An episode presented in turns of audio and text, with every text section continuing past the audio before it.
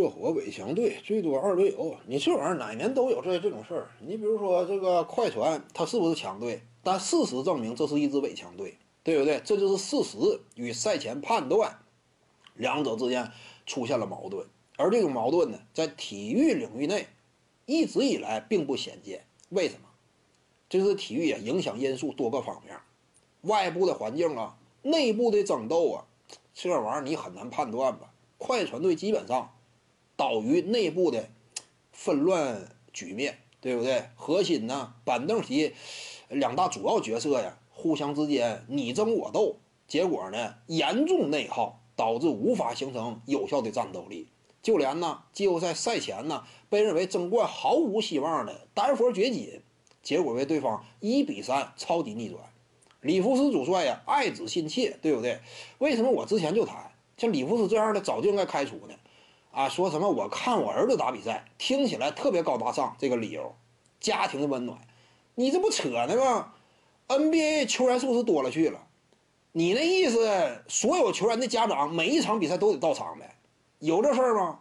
既然说其他球员人家家长都不见得每一场我都得到场。你这正打着季后赛呢，你还得场场去看呢，你这不开玩笑呢吗？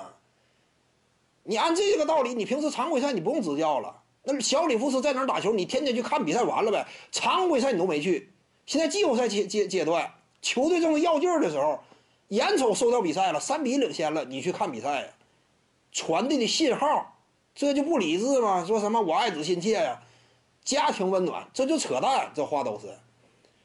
你儿子都三十了，这对不对？你这还是又不是小孩儿，而且再有一点就是你，不是说你场场必须得去的。这这这到季后赛，球队正是要劲争冠的目标，你去什么劲呢？这是快船吗？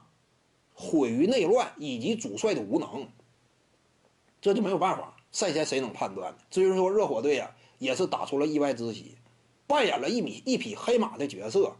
说什么热火队啊，最多二轮游啊，呃，怎么怎么样？这今年季后赛开始之前，你不会有太多人认为热火队能干进总决赛。